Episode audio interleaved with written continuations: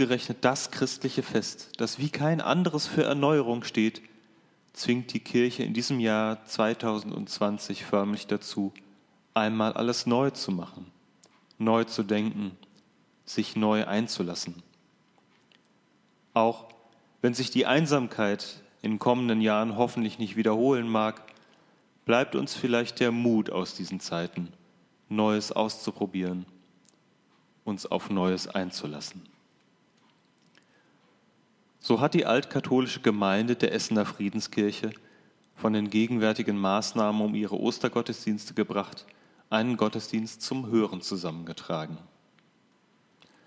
Er orientiert sich an der Liturgie der Osternacht und entnimmt Elemente daraus, Lesungen, Gebete, Musik, Dinge, die viele von Ihnen kennen werden, liebe Hörerinnen und Hörer. Dinge, die Ihnen vielleicht dabei helfen, dieses Jahr Ostern zu feiern. Dinge, die, auch wenn es etwas unbefriedigend ist, doch zumindest eine Erinnerung an frühere Jahre wecken können.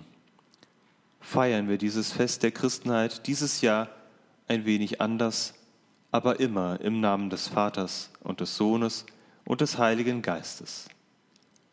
Lassen Sie uns nun gemeinsam den Lesungen aus dem Alten Testament lauschen. Lesung aus dem Buch Genesis. Im Anfang erschuf Gott Himmel und Erde.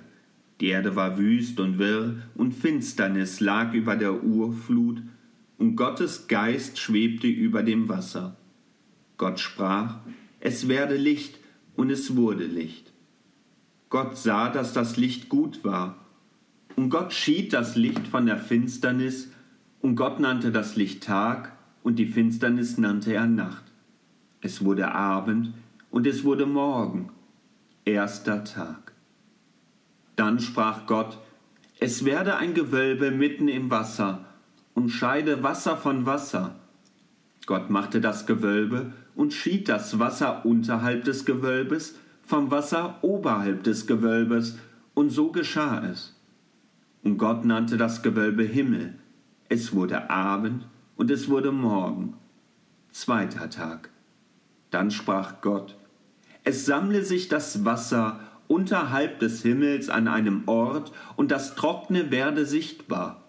Und so geschah es. Und Gott nannte das trockene Land, und die Ansammlung des Wassers nannte er Meer. Gott sah, dass es gut war. Dann sprach Gott, die Erde lasse junges Grün sprießen, Gewächs, das Samen bildet, Fruchtbäume, die nach ihrer Art Früchte tragen mit Samen darin auf der Erde. Und so geschah es. Die Erde brachte junges Grün hervor, Gewächs, das Samen nach seiner Art bildet, und Bäume, die Früchte tragen mit Samen darin nach ihrer Art. Gott sah, dass es gut war, es wurde Abend und es wurde Morgen, dritter Tag. Dann sprach Gott, Lichter sollen am Himmelsgewölbe sein, um Tag und Nacht zu scheiden. Sie sollen als Zeichen fürs Festzeiten, für Tage und Jahre dienen. Sie sollen Lichter am Himmelsgewölbe sein, um über die Erde hin zu leuchten. Und so geschah es. Gott machte die beiden großen Lichter, das Große zur Herrschaft über den Tag, das Kleine zur Herrschaft über die Nacht und die Sterne. Gott setzte sie an das Himmelsgewölbe, damit sie über die Erde leuchten, über Tag und Nacht herrschen und das Licht von der Finsternis scheiden. Gott sah, dass es gut war. Es wurde Abend und es wurde Morgen, vierter Tag. Dann sprach Gott, das Wasser wimmle von Schwärmen lebendiger Wesen, und Vögel sollen über der Erde am Himmelsgewölbe fliegen. Und Gott erschuf die großen Wassertiere und alle Lebewesen, die sich fortbewegen nach ihrer Art, von denen das Wasser wimmelt. Und alle gefiederten Vögel nach ihrer Art. Gott sah, dass es gut war. Gott segnete sie und sprach, seid fruchtbar und mehrt euch, füllt das Wasser im Meer, und die Vögel sollen sich auf Erden vermehren. Es wurde Abend und es wurde Morgen, Fünfter Tag. Dann sprach Gott, die Erde bringe Lebewesen aller Art hervor, von Vieh, von Kriechtieren und von Wildtieren der Erde nach ihrer Art. Und so geschah es. Gott machte die Wildtiere der Erde nach ihrer Art, das Vieh nach seiner Art und alle Kriechtiere auf dem Erdboden nach ihrer Art. Gott sah, dass es gut war.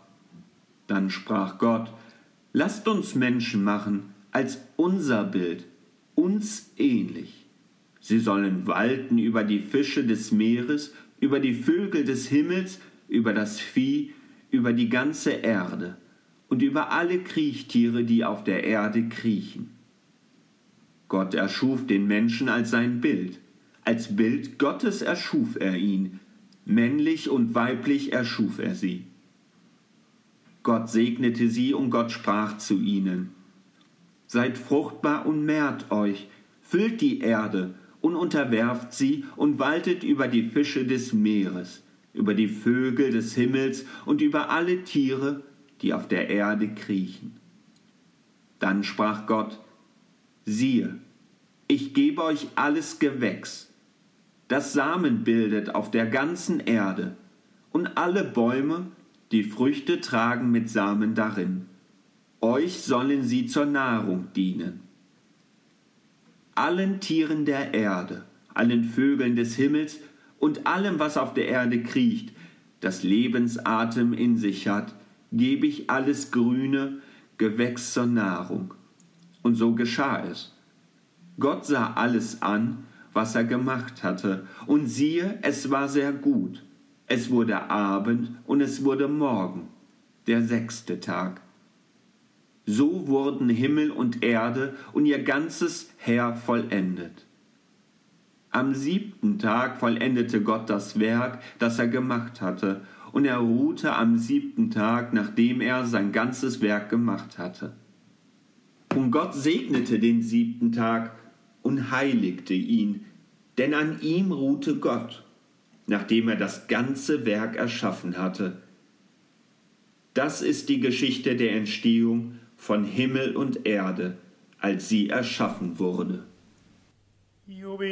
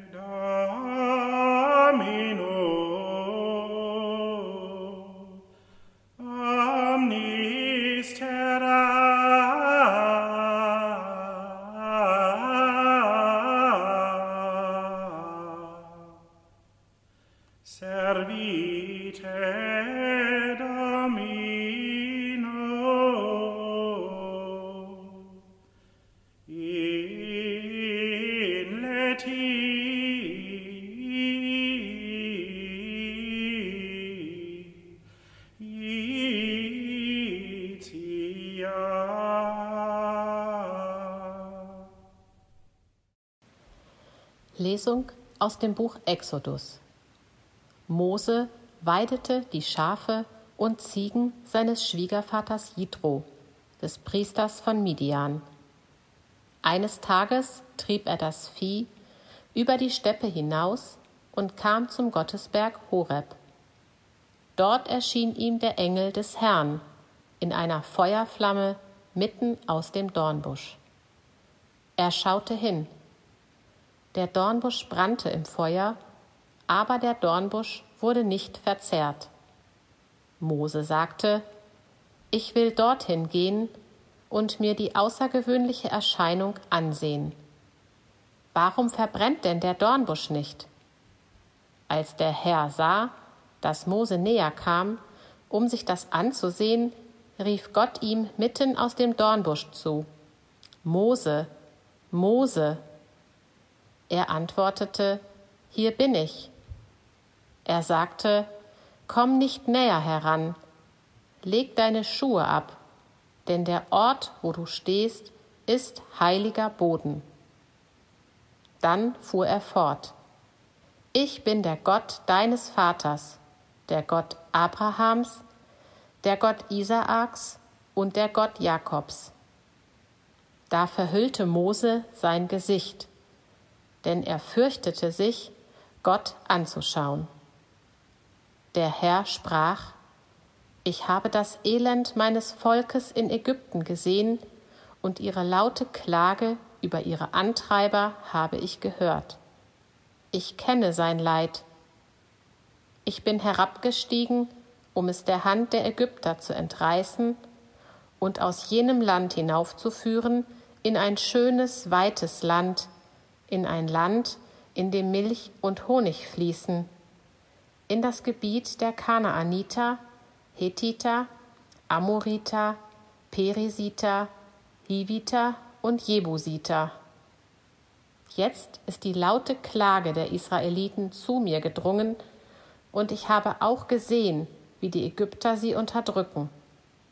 Und jetzt geh, ich sende dich zum Pharao, führe mein Volk, die Israeliten, aus Ägypten heraus.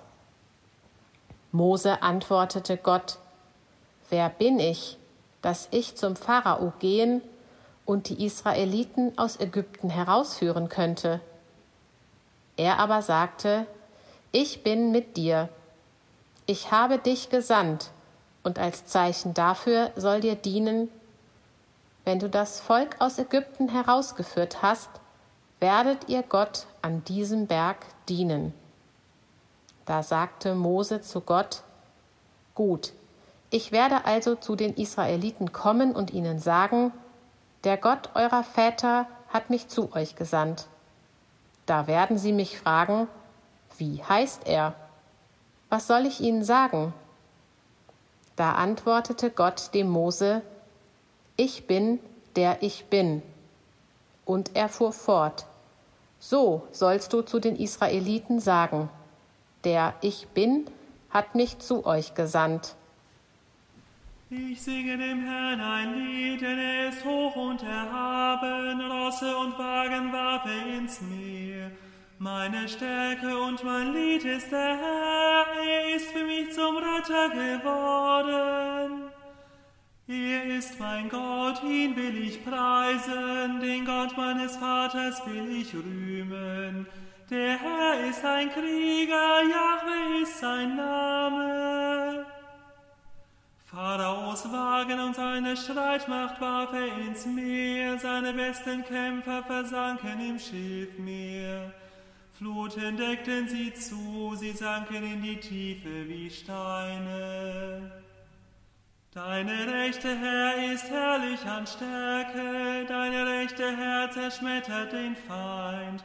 Du lenktest in deiner Güte das Volk, das du erlöst hast. Du führtest sie machtvoll zu deiner heiligen Wohnung. Nach einer Rückbesinnung auf die Ursprünge unserer Religion entzünden wir das Osterfeuer. Licht ist das Symbol dieser besonderen Nacht. Wie groß auch immer die Dunkelheit ist, einen Funken Licht kann sie nicht verschlucken. Die Osterkerze wurde in diesem Jahr gestaltet von Laura Schürmann. Es ist Tradition, in der Osternacht noch fünf Nägel in das Kreuz auf der Kerze einzustecken, begleitet von Gebeten. Sie sollen uns helfen, auf uns selbst zu blicken, auf unsere Schwächen, auf unsere Defizite und Fehler. Und sie sollen uns helfen, uns darauf zu besinnen, was wir verändern möchten und wozu wir um Gottes Begleitung bitten. Erster Nagel in den Kopf. Ich stecke diesen Nagel ein für alle Wunden, die deinem göttlichen Geist zugefügt werden, für alle Lügen, für alle schlechte Rede, die die Würde des Menschen herabsetzt, für allen Fanatismus und alle Hetze zur Gewalt. Schenke uns Wahrheit und Aufrichtigkeit und stärke unser Bemühen, die Würde der anderen Menschen zu achten und ihr Anderssein zu respektieren. Zweiter Nagel in die rechte Hand. Ich stecke diesen Nagel ein für alle Wunden, die deiner geöffneten Hand zugefügt werden, für alle Habgier und alle Unfähigkeit zum Teilen, für alle Selbstsucht und alle Verschlossenheit gegenüber der grausamen Not in dieser Welt. Schenke uns die Kraft zu gerechtem Handeln, die Fähigkeit zu teilen, das Mitgefühl für andere und den Mut zur Hilfsbereitschaft. Dritter Nagel in die linke Hand. Ich stecke diesen Nagel ein für alle Wunden, die deiner zur Versöhnung ausgestreckten Hand zugefügt werden, für alle Gewaltbereitschaft und allen Hang zur Vergeltung, für alle Lust an der Qual anderer, für alle Verrohung und Abgestumpftheit gegenüber den Mitmenschen. Schenke uns Empfindsamkeit und Mitleid. Schenke uns die Fähigkeit zur Heilung und zur Freude an aller Schönheit. Vierter Nagel in die Füße. Ich stecke diesen Nagel ein für alle Wunden, die deinen Füßen geschlagen werden, mit denen du stets unsere Wege begleitest. Für jedes selbstherrliche Hinwegsehen über Unrecht. Für die Unfähigkeit, selbst neue Wege zu gehen. Für die Tritte, die Menschen einander versetzen, wenn es um die besten Plätze im Leben geht. Schenke uns die Einsicht in die eigene Fehlbarkeit. Schenke uns Fantasie und Kreativität aus deinem Geist. Hilf uns, dass wir zurücktreten können vor anderen Menschen und ihren Fähigkeiten. Fünfter Nagel in das Herz. Ich stecke diesen Nagel ein für alle Wunden, die der Erde, dem Herzen deiner guten Schöpfung, geschlagen werden für alle zerstörerischen Eingriffe des Menschen in ihr Gefüge, für alle Vernichtung von Lebensraum, für die hemmungslose Ausbeutung der Bodenschätze, für die Überhäufung der Erde mit Müll, für die Verschwendung von Energie und für alle Belastungen, die wir den kommenden Generationen hinterlassen. Schenke uns die Fähigkeit, das zu lieben, was du geschaffen hast. Schenke uns Achtung und Ehrfurcht vor Pflanzen und Tieren. Schenke uns Aufmerksamkeit und Bescheidenheit im Umgang mit der Erde, die du uns zu treuen Händen überlassen hast. Und schenke uns Weitblick für unsere Kinder und Kindeskinder. Von der Osterkerze aus verteilt sich das Licht in die Menge. In anderen Jahren halten alle Anwesenden im Gottesdienst kleinere Kerzen in den Händen und teilen die Flammen miteinander, so dass es immer mehr und mehr werden und der Raum der Kirche immer heller. Das ist bereits sonst auch bloß ein Symbol dafür, dass sich die Hoffnung, die auf Christus ruht, in die Welt verteilen möge. In diesem Jahr müssen wir selbst auf dieses Symbol verzichten und stattdessen ohne Licht in der Hand darauf vertrauen, dass sich unter den Menschen Hoffnung breit macht.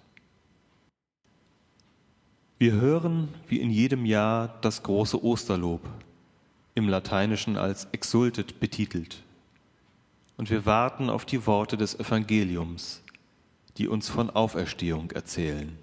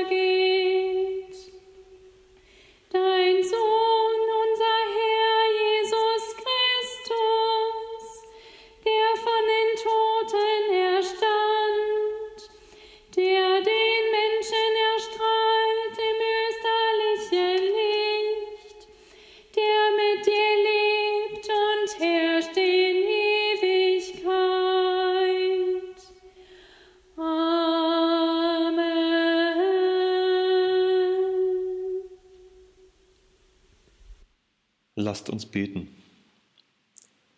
Gott des Lebens, Schöpferin des Lichts, du erleuchtest diese Nacht durch die Auferweckung deines Sohnes. In ihm erfährt die Welt, was von Ewigkeit her dein Ansinnen ist. Was alt ist, wird neu, was dunkel ist, wird Licht, was tot war, steht auf zum Leben. Und alles wird wieder heil in dem, der der Ursprung von allem ist. Jesus Christus, unser Bruder, der mit dir in der Gemeinschaft des Heiligen Geistes lebt und Leben schafft von Ewigkeit zu Ewigkeit. Amen.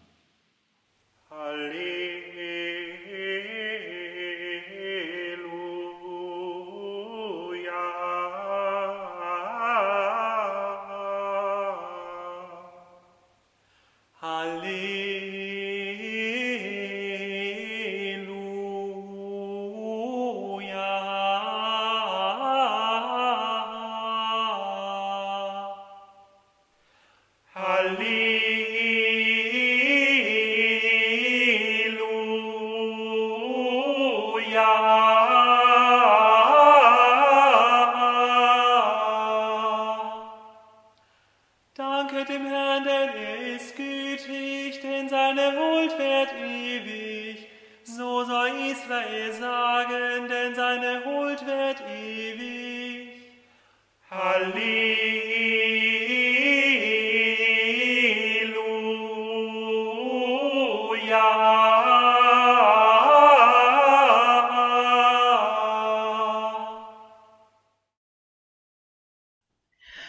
Dem heiligen Evangelium nach Matthäus. Nach dem Sabbat, beim Anbruch des ersten Tages der Woche, kamen Maria aus Magdala und die andere Maria, um nach dem Grab zu sehen. Und siehe, es geschah ein gewaltiges Erdbeben, denn ein Engel des Herrn kam vom Himmel herab, trat an das Grab, wälzte den Stein weg und setzte sich darauf. Sein Aussehen war wie ein Blitz und sein Gewand weiß wie Schnee. Aus Furcht vor ihm erbebten die Wächter und waren wie tot. Der Engel aber sagte zu den Frauen, Fürchtet euch nicht, ich weiß, ihr sucht Jesus, den gekreuzigten. Er ist nicht hier, denn er ist auferstanden, wie er gesagt hat. Kommt her und seht euch den Ort an, wo er lag. Dann geht schnell zu seinen Jüngern und sagt ihnen, er ist von den Toten auferstanden, und siehe, er geht euch voraus nach Galiläa, dort werdet ihr ihn sehen. Siehe, ich habe es euch gesagt. Sogleich verließ sie das, verließen sie das Grab voll Furcht und großer Freude, und sie eilten zu seinen Jüngern, um ihnen die Botschaft zu verkünden. Und siehe, Jesus kam ihnen entgegen und sagte, Seid gegrüßt. Sie gingen auf ihn zu, warfen sich vor ihm nieder und umfassten seine Füße. Da sagte Jesus zu ihnen, Fürchtet euch nicht, geht und sagt meinen Brüdern, sie sollen nach Galiläa gehen, und dort werden sie mich sehen.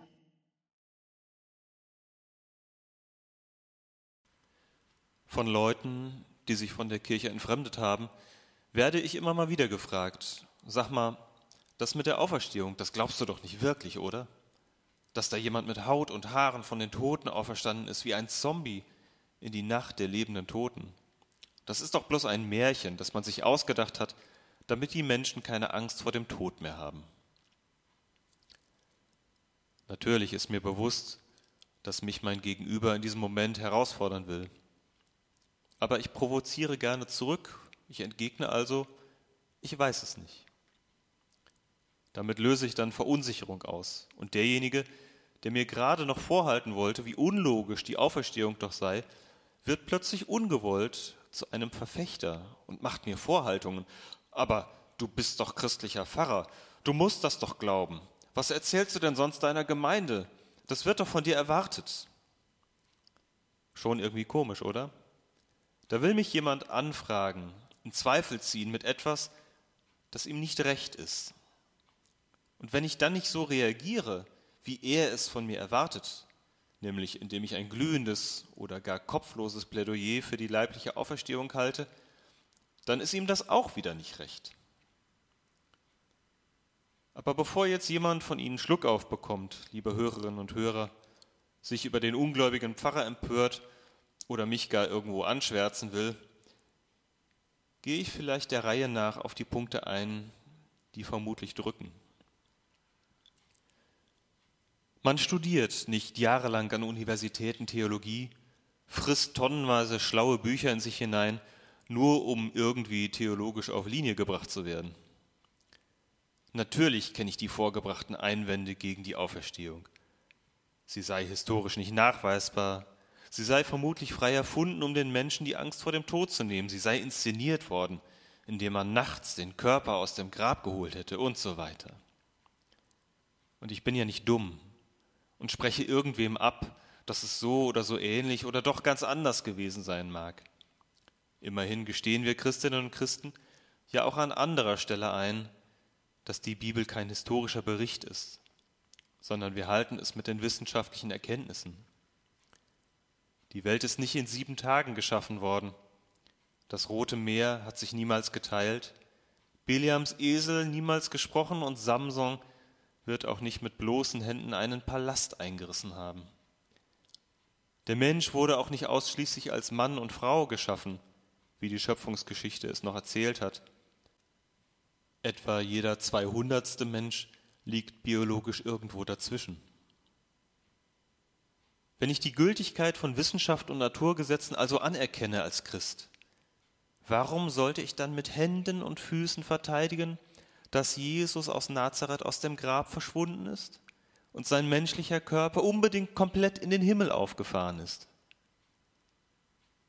Unter dem Vorbehalt, dass ich an eine höhere Macht im Universum glaube, der so etwas möglich ist, kann ich auf die Frage, ob ich an eine leibliche Auferstehung glaube, tatsächlich nur ehrlich antworten, ich weiß es nicht. Und durch alles lamentieren, ich sei doch Pfarrer und ich müsse schließlich, oder durch alles beschwören, dass es doch bewusst Glauben und nicht Wissen hieße. Und auch durch alle Hinweise, bei einem allmächtigen Gott wäre doch alles möglich, durch all das wird meine Antwort sich nicht verändern. Sie lautet weiterhin, ich weiß es nicht. Das ist übrigens eine andere Antwort als Nein. Aber für alles, woran ich glaube, ist es unerheblich, ob Jesus aus Nazareth mit Haut und Haaren von den Toten auferstanden ist. Denn ich glaube an Menschlichkeit, an Miteinander, an Gemeinschaft, an Solidarität, an das Gute in Menschen, an zweite, an dritte oder gar hundertste Chancen, an Gerechtigkeit, Aufrichtigkeit, an Frieden, Vertrauen und an den Willen, und das Bemühen, diese Welt zu verbessern. Alles Dinge, die ich gerade in Zeiten der Krise mehr entdecke als zuvor in Zeiten, in denen alle satt und ohne Sorgen sind und sich selbst gerne genügen. Alles Dinge, die Jesus aus Nazareth gelehrt hat, vorgelebt hat, verkörpert hat und sie als Botschaft hinterlassen hat. Und alles Dinge, die er gar als so wertvoll erachtet hat, dass er für seine Überzeugungen einen entsetzlichen Tod in Kauf genommen hat. Und siehe da, alles Dinge, die immer wieder aus jedem Grab auferstehen. Keine Dunkelheit ist so groß, um diese Flamme zu ersticken. Die Vision davon, dass diese Welt besser sein kann und besser werden wird, diese Vision kann man nicht an ein Kreuz hängen, in ein Grab legen oder gar vernichten. Sie wird sich immer wieder erheben. Und wenn wir Menschen mehr sind als unsere Körper, mehr als die Summe unserer genetischen Einzelteile, dann wird diese höhere Macht, die wir Christinnen und Christen Gott nennen, auch etwas zutiefst Sinnvolles mit dem Teil von uns anfangen, der über unseren Körper über unser Verstehen und unser Begreifen hinausgeht. Menschlichkeit, Miteinander, Gemeinschaft, Solidarität, das Gute im Menschen, zweite, dritte oder gar hundertste Chancen, Gerechtigkeit, Aufrichtigkeit, Frieden, Vertrauen, der will, die Welt zu verbessern. Das sind die Dinge, für die es sich zu leben, einzutreten und zu glauben lohnt. Zutiefst christliche Dinge, die überall zu finden sind, selbst oder ganz besonders dort, wo gar nicht mal das Label christlich draufsteht. Es hat also in jedem Fall eine Auferstehung stattgefunden. Es findet eine Auferstehung in jedem Moment der Hoffnung statt. Ich lasse mir das nicht dadurch madig machen, dass mir jemand von außen vorhält, das Grab dort in Jerusalem sei vielleicht gar nicht leer gewesen, und wenn schon. Die Welt hängt nicht daran, ob der Körper Jesu dort nun tatsächlich liegen geblieben ist oder nicht. Die Welt hängt daran, ob seine Botschaft dort im Grab geblieben ist. Und dazu kann ich ganz bestimmt sagen, nein, das ist sie nicht. Sie lebt, diese Botschaft. Und in dieser Gewissheit kann ich Ostern feiern.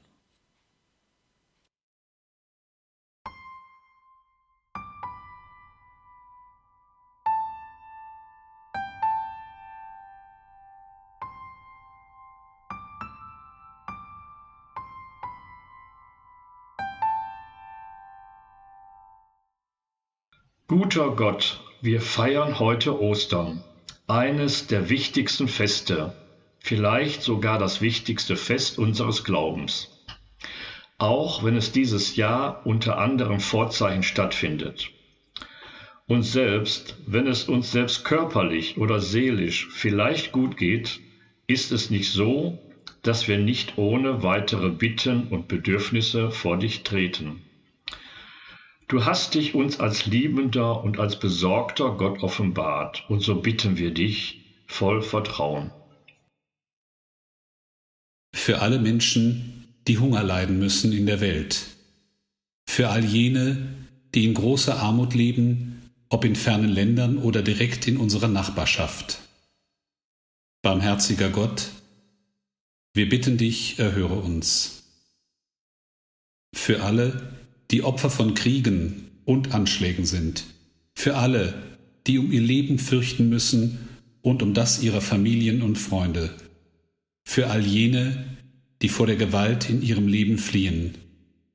Barmherziger Gott, wir bitten dich, erhöre uns. Für alle, die einsam sind, ob an dem Ort, an dem sie leben oder in ihrem Herzen, für alle kranken Menschen, für alle, die mit einem Gebrechen oder Leiden geschlagen sind, für alle, denen die momentane gesellschaftliche Krise schwer zusetzt. Barmherziger Gott, wir bitten dich, erhöre uns. Für alle, die in diesen Tagen Verantwortung tragen, ob in Gesellschaft, Wirtschaft oder Politik.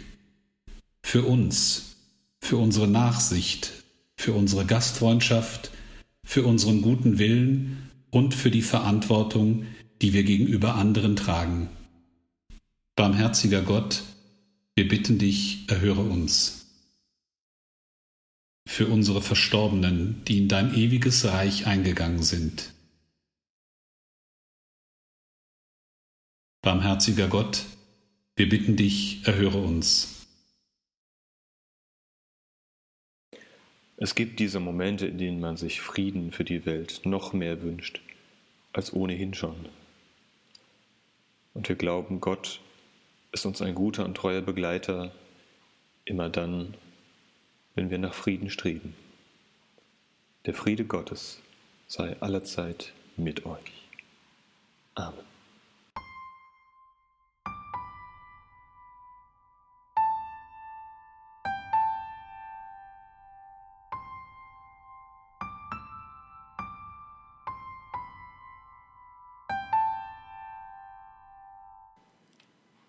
Am Ende dieses Gottesdienstes zum Hören kann ich nur hoffen, dass sich bei Ihnen so etwas wie Osterstimmung eingestellt hat. Von der Politik und von der Kirchenleitung werden wir hören, wann und in welcher Form sich wieder ein Betrieb von Gottesdiensten einstellen wird und auch in welcher Weise sich diese Gottesdienste dann noch eine ganze Weile etwas anders als gewohnt gestalten werden und wo an Kontakten gespart werden muss. Aber ich bin fest davon überzeugt, die christliche Botschaft von Menschlichkeit, Frieden und Gemeinschaft, sie hängt nicht an einer bestimmten Form. Und derjenige, auf den wir vertrauen, wird uns durch diese Zeit finden lassen. So segne, begleite und behüte euch der gute und treue Gott, der Vater, der Sohn und der Heilige Geist. Amen. Geht hin in Frieden.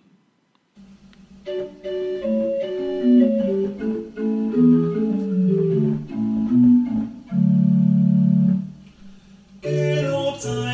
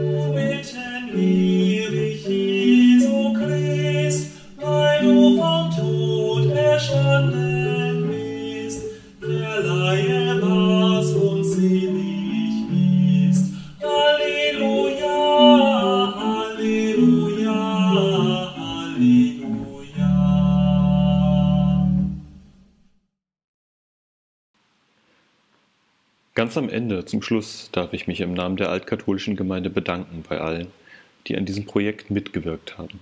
Dirk Thora Schröder, Cordula Trember, Jürgen Wagner, Gabi und Dieter Rissmann für die eingesprochenen Lesungen und Fürbitten, Texte, die teils extrem anspruchsvoll zu sprechen waren.